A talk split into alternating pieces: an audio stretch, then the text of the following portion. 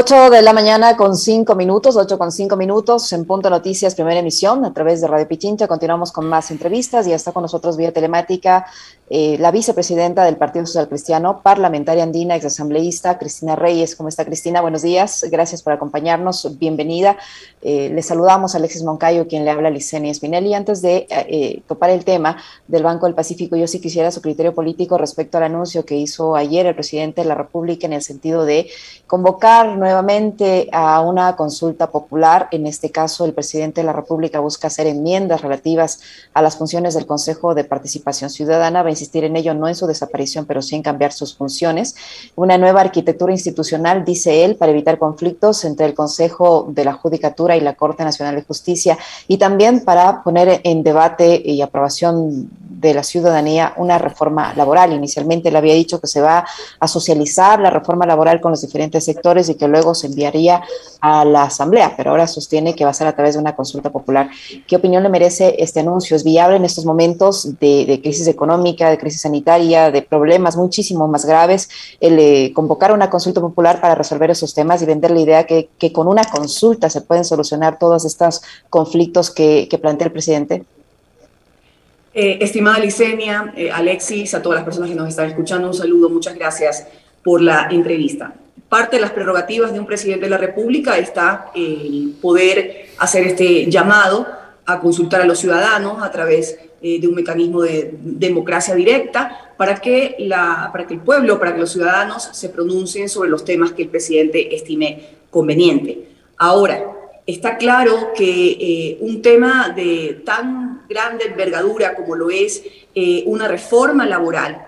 cuyo, que el propio organismo internacional del trabajo eh, asegura que la construcción de una herramienta normativa, de una reforma o de un nuevo código acorde a los nuevos tiempos, tiene que obedecer a un diálogo social, tiene que obedecer a un debate exhaustivo entre tripartito, Estado, en su doble error como patrono y como regulador de las relaciones laborales, los empresarios, es los sectores productivos y por supuesto los trabajadores, que son la parte más importante de la relación laboral y fundamentalmente a veces la más vulnerada. Así que si el presidente insiste, por ejemplo, en el proyecto que envió a la Asamblea Nacional que fue devuelto por vicios de inconstitucionalidad, se lo aseguro que de plano la gente le va a decir que no, porque contenía ya no modalidades contractuales, sino claras vulneraciones a los derechos de los trabajadores. Y de allí, de hablar de una nueva arquitectura institucional, eh, pues no es tan simple como él lo, como lo menciona. Eh, ya tenemos experiencias también muy negativas en el pasado de presidentes que han intentado lo que muchos han denominado meterle la mano a la justicia si queremos mejorar los mecanismos para eh, la evaluación, selección, evaluación de los jueces y además también los procesos disciplinarios, habría que abrir un debate e incluso se podría plantear una reforma parcial eh, a través de la Asamblea Nacional, lo que generaría un debate más exhaustivo también con los representantes de los ciudadanos. Eh, habría que plantear cuáles son los temas, pero así, a simple vista, se generan grandes preocupaciones. ¿Cómo está, eh, parlamentaria? Qué gusto saludarle. Eh, a ver, hay, hay algunas cosas, y yo en el comentario hablaba sobre este anuncio del presidente, porque además vemos que ha ido como mutando, ¿no? Primero fue consulta popular para sostener la dolarización, después, después fue consulta popular para en caso de que la Asamblea no apruebe la reforma económica, ¿no? Que permita la reactivación. Ahora va por el tema laboral, eh, incluye también la desaparición del Consejo de la Judicatura. Recordemos que ya hubo un intento de, a través de un plebiscito, eh, eliminar el Consejo de Participación Ciudadana y ahí hay todo un debate de si para eso se requiere o una consulta o una asamblea constituyente de plenos poderes, que fue la que dio eh, luz a la creación de estos dos organismos, constituyente de la cual, por cierto, usted fue parte, ¿no? En Montecristi. Eh, pero me da la impresión de que son, son a ratos como herramientas que les terminan siendo útiles al presidente, por un lado, para presionar a la asamblea, para mantener su relato en los medios, eh, y para de alguna forma también chantajear al, al, ambiente político, ¿no? O sea, si no me aprueban las, las, leyes en la asamblea, yo me voy por consulta, si no me aprueban tal cosa, yo me voy por consulta. Digo, ¿eso cuánto bien le hace al país? Porque coincido con algo que nos decía el otro día un analista que consultábamos en, en este espacio, de que eh, una consulta además que coincida con las elecciones seccionales del 23, en donde se va a redefinir probablemente el mapa político del Ecuador, puede ser que para el gobierno termine siendo contraproducente. No sé qué opine usted. Bueno, eh, insisto nuevamente en el, en el concepto. La prerrogativa existe, esa posibilidad, esa competencia de consultar a los ciudadanos. Eh, también conceptualmente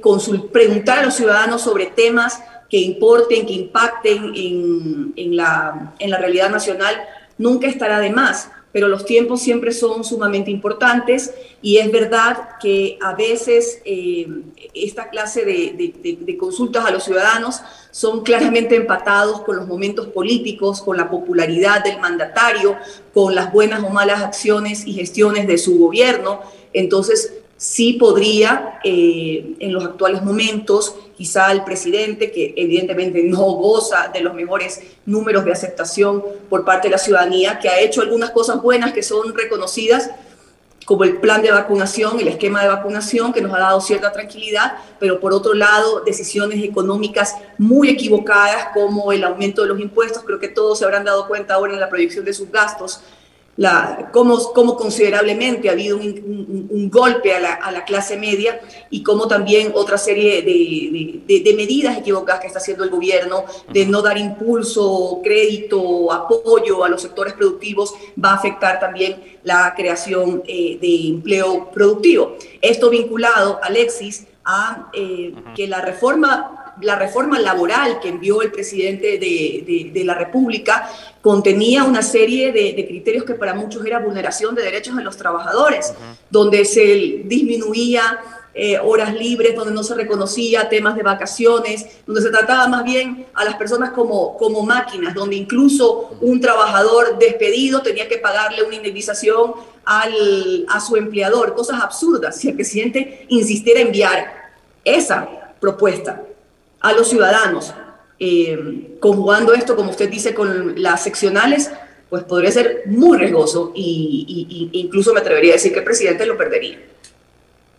Eso le iba a preguntar, eh, Cristina, en el sentido de que si el presidente tiene el suficiente capital político para convocar a esta consulta y para ganarla, tomando en cuenta eh, la situación del país, eh, la, serie de necesidades que todavía no están siendo atendidas, las, las cosas que suceden en el ámbito económico, en el ámbito sanitario, el desempleo, etcétera, etcétera, el presidente tiene, porque esto podría convertirse en una especie de aprobación o reprobación a su gestión también.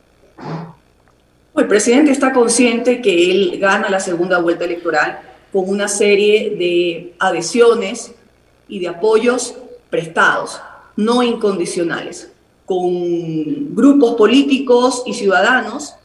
y organizaciones sociales que incluso le apoyaron, pero que de ninguna manera, pero que hoy están, estamos siendo seriamente eh, cuestionadores de cómo ha incumplido con sus promesas de campaña, cómo ha mentido flagrantemente a la ciudadanía eh, en compromisos que él adquirió como la no elevación de los impuestos y qué cosa que hizo a través de la Asamblea Nacional y de circunstancias que ustedes, que ustedes conocen. Así que yo me temo y evidentemente las consultas que se han hecho a, a los ciudadanos que el presidente no goza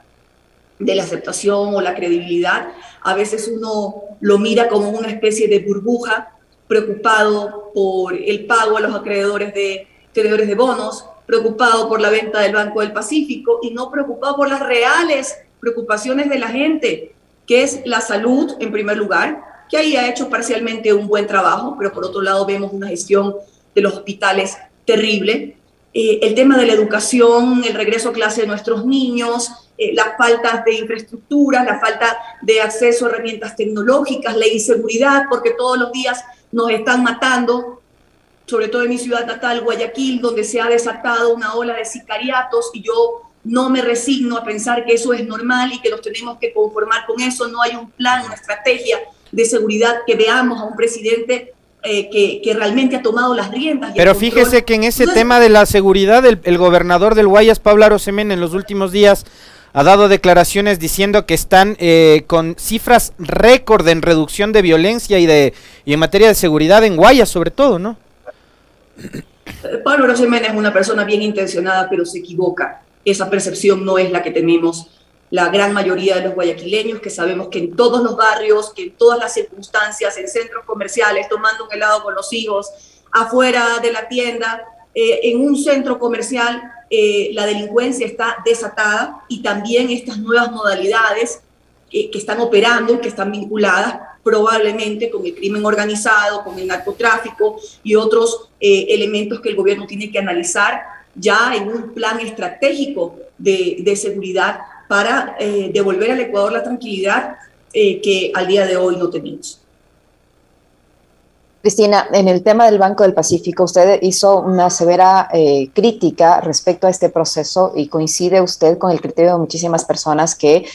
consideran incoherente o, no, no, hayan explicación en el sentido de que si el presidente de la República, que es un exitoso banquero, ha manejado también su, su, banco, su fortuna, no pueda hacer lo mismo o colocar a la gente adecuada para que hagan lo mismo en un banco público y que durante estos últimos meses el Banco del Pacífico haya decaído en, en el ranking de los mejores bancos, perdiendo eh, servicios, perdiendo clientes y esté en la situación en la que está y, y lo pongan a la venta en, en esas condiciones que obviamente afectan su, su precio. Eh, ¿Cómo encontrar una explicación a esto? Porque la gente no entiende cómo que un banquero exitoso con un banco no puede hacer lo propio con un banco público. Varias, varias reflexiones. Primero, la visión que están teniendo eh, el grupo del presidente respecto al Banco del Pacífico, no tanto como un motor de desarrollo que incida en la economía, que permita cambiar vidas, que permita eh, tener un, mejor desarrollo, obviamente cuidando eh, los, valores de los, de los depositantes, que son los dueños legítimos del banco, sino que lo están viendo como un negocio, como deshacerse en circunstancias secretas y discrecionales de un banco que le es rentable al país. Eh, también quiero como segundo elemento que la gente piense cuánto daño, cuánto daño le puede hacer a una sociedad que un gobernante tenga conflictos de intereses y que sus preocupaciones eh, graviten en torno a, a estos, a, estas situaciones como tenedores de banca, eh, banco o, un negocio en un banco y no los reales problemas que yo eh, he descrito. Las cifras son públicas, por más que salga el señor González con una superioridad moral a intentar eh, desvanecer o eh, subestimar los criterios que tenemos como ciudadanos legítimos de qué es lo que pretenden hacer con el Banco del Pacífico, que es una institución rentable,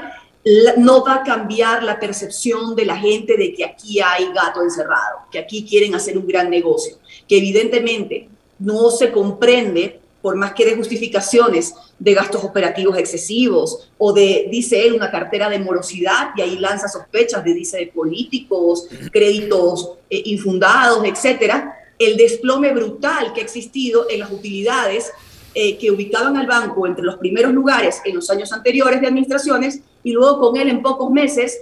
eh, que de 17 millones se desplome a 4 millones 700 mil. así que tiene que dar explicaciones. Evidentemente da las explicaciones que le da la gana, pero sin mostrar un solo documento. Y aquí hay una clara intencionalidad porque se nota cómo se brota las manos de que quiere apresurar o acelerar el proceso de venta del Banco del Pacífico cuando no hay un argumento técnico, no hay un argumento sólido para, eh, y lo indican economistas muy prestigiosos, para que la venta se haga de esa manera tan apresurada y cuando el valor del banco pudo ser afectado por el desplome de las utilidades tan brutales que ha existido durante su administración. Sobre la venta eh, parlamentaria, dos cuestiones. Una, la justificación que ha dado el presidente, es decir, vendemos el Banco del Pacífico para solucionar los problemas de desnutrición infantil. Pregunto, los de ahora, porque después, ¿qué vamos a vender? Pues para dar de comer a los guaguas cuando se acabe la platita del banco, por un lado. Por otro, eh, ¿a usted le parece mal que el Estado administre un banco cuando a ese banco se le puede sacar provecho para crédito productivo, para crédito de vivienda, para crédito educativo, para que los jóvenes a los que ya no se les va a dar becas, por lo menos se les dé créditos para que puedan seguir estudiando. Eh, esas dos cuestiones, la justificación de la desnutrición infantil y eh, si el Estado debe o no tener banca, porque además acá vemos que hay un sector ¿no? Eh, de estos libertarios que, que, llevan al extremo el discurso de que el Estado debe tener una mínima participación en la sociedad. Sí, hay todo un debate respecto a qué tanto bien, qué tan bien puede llevar adelante la administración, eh, el Estado de empresas que no pertenecen como a sus eh, prioridades de atención, como lo son la salud, la educación, la seguridad, que definitivamente son derechos que debe garantizar todo gobierno y que, y que están garantizadas en nuestra Constitución. Nosotros conceptualmente, eh, me refiero como agrupación política, siempre hemos defendido eh, de que no, no hemos estado a favor, mejor dicho, de la privatización o el despojarse, deshacerse de eh, los activos del Estado, de venderlo, de, de que se quite la propiedad por parte del Estado, sino más bien figuras muy bien reguladas, con procesos transparentes como lo son las concesiones, que pueden brindar mejores servicios cuando el Estado no está en la capacidad de llevar adelante una buena administración que brinde un buen servicio, etcétera, porque también obviamente han habido eh, ejemplos en el pasado como una aerolínea, que fue la primera aerolínea del país y que la quebraron por una serie de chanchullos y de malas administraciones pero no es lo que pasa con el Banco del Pacífico. Efectivamente, este es un, banco con una naturaleza híbrida de alguna manera, porque eh, si bien es una administración privada, pero su propiedad es en su totalidad de la Corporación Financiera Nacional en un país con un sistema financiero que prácticamente privado, que, sistema financiero privado que prácticamente domina el mercado, eh, más del 65% de los depósitos están en manos del de, eh, sector financiero privado, cuyas tasas de interés siempre han sido cuestionadas en un país dolarizado que llegan a dos dígitos cuando deberían ser de un solo dígito, cuando no hay una banca de desarrollo productivo eh, y, también eh, sorprende, eh, y aquí hago una crítica Alexis, el presidente lanza un programa que dice que está ayudando a los agricultores y a los ganaderos y que hemos cumplido. Es, son solamente créditos de, de microsociales. Los, los que sirven para los charoles de caramelos, esos. Efectivamente, o sea, obviamente un impulso de 300 a 5 mil dólares a un pequeño emprendedor nunca va a estar de más con las tasas de interés que a 1% a 30 años, pero que no nos venga a decir que esos son créditos productivos. Ahí no hay crédito, un crédito que permita realmente un desarrollo de la agricultura, cuando se trata de tecnificación, insumos baratos, cuando se, necesita trabajar la tierra, cuando se necesita una serie de elementos. Así que eh, yo sí creo que el Banco del Pacífico en estas circunstancias, rentable para el Estado, eh, puede ser un equilibrio y puede generar un contrapeso en el sistema financiero eh, eh, privado. Eso por un lado, y luego ese peregrino argumento, y ahí uno ve la perversidad que hay detrás de esta venta, que para mí es el gran negocio que se están frotando las manos del señor González, con esa superioridad moral que no, que no le queda, de tratar de vincular la venta del Banco del Pacífico como un activo rentable del Estado a que supuestamente se va a solucionar el gran problema de desnutrición infantil que hay en el país. Una obligación que tiene que cumplir el presidente, con venta o sin venta, eh, y, no con este negociado de por medio, pero que no lo venga a vincular con un, con un tema que eh, eh, convergen conflicto de intereses y por otro lado, sin duda mm, alguna, un secretismo extrañamente sospechoso. Y Cristina, ¿y quién se va a beneficiar con esta venta, tomando en cuenta que que sospechosamente o tal vez coincidencia para no ser mal pensados, algunos de los servicios que uno podía pagar a través del Banco del Pacífico ahora ya no se pueden hacer y han sido trasladados a entidades eh, financieras privadas. Eh, ¿Quién se va a beneficiar de esta venta, Cristina? A ver, eh, primero está el secretismo por 15 años y que ahí poco podría yo saber quiénes son los que están interesados en, la compra del Banco del Pacífico el argumento de que se disminuyen gastos operativos porque no son rentables, que no son negocios, ciertas agencias comerciales, como por ejemplo una en Manta, que es desocupada por el Banco del Pacífico, pero inmediatamente es ocupada por la competencia. Y lo propio pasa con una serie de cajeros eh, automáticos que son desocupados por el Banco del Pacífico. No le quiero decir qué competencia los ocupa en este momento, un banco que todos conocemos. Así que eh, siendo conservadores, hay economistas con gran visión social que no están pensando en negocios, sino que están pensando en cómo, eh, cómo, ser, cómo generar eh, elementos para desarrollar la economía. Dicen que el banco, siendo así muy conservadores, podría costar, eh, por cómo ha venido el comportamiento, los flujos, etcétera, no menos de 1.200 millones de dólares. Pero que evidentemente es preocupante eh, que este desplome de las utilidades, con estos argumentos peregrinos que da el señor González, podría afectar su precio de compra, que él, él habla entre 700 y 800 millones. Entonces, ¿cuál es el apuro? Si el mismo señor González dice que está esperando hacer una cartera de reestructuración y que en el año 2023 lo va a ubicar entre los primeros bancos del país, como venía siendo el Banco del Pacífico, ¿cuál es el apuro entonces de acelerar su venta en este momento? ¿Qué hay detrás? Es lo que nos preguntamos. ¿Qué podría, qué podría haber detrás eh, si es que, como decía hace un momento Liceni en una de las, de las eh, preguntas que le planteaba parlamentaria, tenemos un presidente que se dedica a ese giro de negocio, tenemos un presidente banquero eh, y muchos de los grupos económicos, grandes grupos económicos que respaldaron al, al presidente Lazo desde un principio, eran precisamente socios suyos que se dedican al mismo negocio, ¿no es cierto? Eh, o sea, el interés podría ser por ahí, ¿no? Que, que la venta beneficie a alguno de ellos. Exactamente, a ver, eh, aunque el presidente diga que no, ¿cómo, cómo creerlo? ¿Cómo ser tan, tan ingenuos de pensar que no va a incidir en su círculo cercano de, de amigos o, o, de, o, de, competencia, para que vean cómo confluyen estos, estos, estos conflictos? Pero también, no, no lo satanicemos, si el presidente de la República tuviera esa eh, visión de desarrollo estratégico que debe tener la banca en un país como el nuestro que necesita incentivos, que necesita crédito productivo. Muchos también dicen por qué no pensar en una fusión estratégica eh, manejado con criterios correctos, no como se ha manejado el, el DIES, el Banco de los Trabajadores Asegurados y Jubilados, que lastimosamente también ha sido durante muchos gobiernos, los dos gobiernos pasados, botín político para hacer eh, préstamos para las urgencias fiscales del gobierno, más de 8 mil millones de dólares en bonos, que genera una rentabilidad, pero que disminuye el capital de inversión eh, del BIES, fideicomisos, algunos vinculados incluso con ese proyecto Toachi Pilatón, salpicado de corrupción que no ha generado un kilovatio de energía al, al país. Pero ¿por qué no pensar con criterios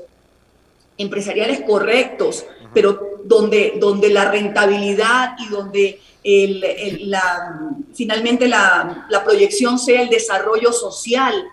eh, la incidencia en el mercado inmobiliario, en, como usted lo mencionaba, en créditos de desarrollo eh, productivo, una fusión entre parte de las acciones del, eh, del Banco del Pacífico con, para poder pagar esa gran deuda que se tiene con el Banco de los Trabajadores si tanto es la, el, apuro de, de, deshacerse como ellos quieren, pero no, aquí hay otros factores ocultos, eh, lo quieren vincular con el tema de la mm, desnutrición infantil y obviamente nosotros no nos vamos a quedar callados eh, por más que el señor González salga en su gira de medios privilegiada eh, en todos los canales de alcance nacional, sin un solo documento que, le, que pueda realmente justificar el porqué este desplome brutal de las utilidades. ¿Hay alguna eh, acción que se pueda hacer a través de la ciudadanía, de la Asamblea Nacional, eh, para impedir esta venta o por lo menos para vigilar que se proceda adecuadamente en este, en este caso, Cristina, o ya es una situación que no se puede impedir? No, siempre se pueden detener procesos que no brinden las mínimas garantías de, de transparencia. Eh, está claro que hay algunos temas también que están protegidos por el tema de sigilo bancario, pero que hay también una autoridad de control, que es la Superintendencia de Bancos, que es quien eh, también eh, debería pedir los informes correspondientes para absolver las dudas que se está teniendo por parte de la ciudadanía. Eh, parlamentaria, yo no quiero dejar pasar la oportunidad de también conversar sobre otros temas. Empezamos hablando sobre la, los últimos anuncios del presidente y demás, pero este fin de semana también hubo otro que fue polémico eh, y que lo, lo, comentábamos acá nosotros a inicio de esta semana, que mm, el presidente anticipó un veto a la ley de interrupción voluntaria del embarazo. Usted durante el periodo legislativo anterior, eh, que fue la, la, última ocasión en que actuó como, como legisladora,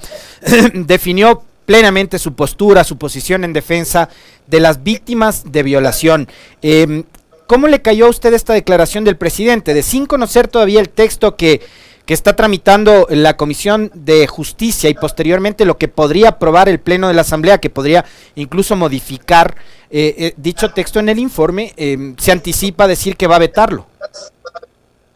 Yo me temo, Alexis, que a nuestro país le hace falta una gran dosis de empatía.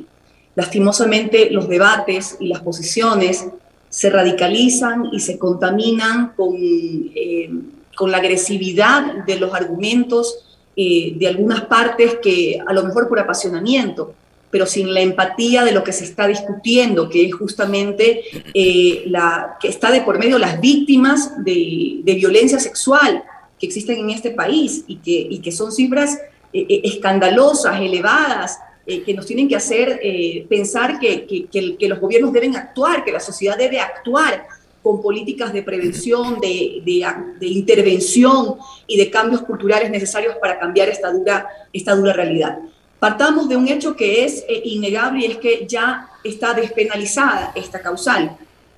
el aborto por violación, eh, ya no es una causal que vaya a criminalizar la conducta de una mujer o de una niña, escúchenme lo que estoy diciendo, una niña que está llevando adelante una gestación producto de una, de una violación. Eh, sin embargo, obviamente los, em,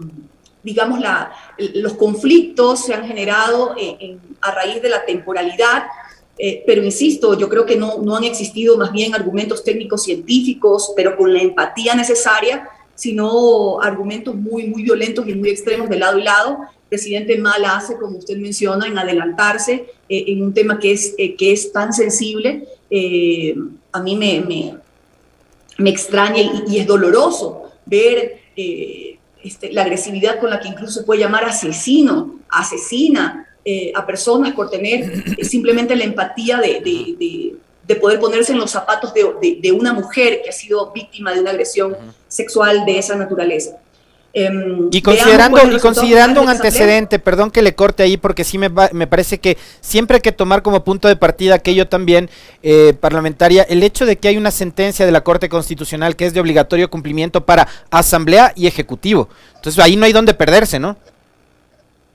Sí, de ninguna manera, como, como he dicho, es, es eh, está claro de que eh, ya no es delito, que está despenalizada esta causal. Sin embargo, obviamente la, Corte envía a hacer su trabajo a la Asamblea Nacional eh, en función de, implementar, de cómo,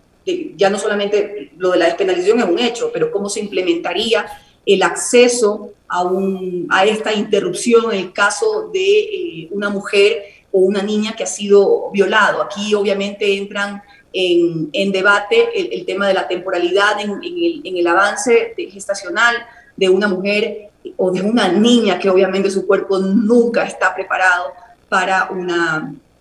para llevar adelante un, embarazo. Eh, yo me temo que, el debate está contaminado, pero la Asamblea Nacional tiene que cumplir con su deber y los legisladores deberían despojarse de convicciones personales o religiosas para atender un asunto que es eh, de tal magnitud y de tal gravedad con la empatía suficiente para entender que el país, eh, que nuestras niñas, nuestras mujeres no están a salvo en el Ecuador. Eh, Cristina, usted menciona que es un debate que lamentablemente se ha contaminado y es, y es así. Y a esa contaminación se ha sumado la primera dama, enviando mensajes de lo que ella considera cómo debe llevarse a cabo eh, eh, eh, el, debate respecto a este tema. Ese tipo de pronunciamientos que se suman a otros polémicos que ella ha dado, como el responsabilizar a las niñas o a las mujeres de que se hagan respetar, por ejemplo, puede influir negativamente en la valoración que tengan los asambleístas al momento de decidir si apoyar o no este proyecto de ley. No deberían, porque se supone que los asambleístas deben eh, tener la suficiente autonomía, lo suficiente, el suficiente conocimiento, la suficiente investigación para saber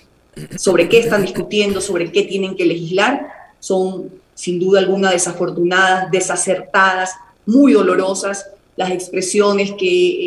eh, la esposa del presidente hace muy a la ligera. Yo no, no quiero pensar que son de mala intención, pero no contribuyen esas convicciones personales o religiosas a un debate tan eh, doloroso como, puede, como es el que está ocurriendo ahora mismo en el país. Eh, y, más bien, em, el gobierno, la, la, Asamblea Nacional, trabajamos una ley de prevención contra la violencia hacia las mujeres, en la que el presidente tiene que dar los recursos necesarios para la prevención, para la educación, para cambiar estos roles culturales, eh, a veces aceptados, donde, donde se genera violencia, donde las niñas no tienen acceso y oportunidad de estudiar, donde no hay acceso financiero a las mujeres que le permita tener una independencia y una vida eh, autónoma. Em, y también, obviamente, mejorar los protocolos y mejorar eh, el, el, sistema de salud que a veces es tan agresivo y revictimizante con mujeres o con niñas que son víctimas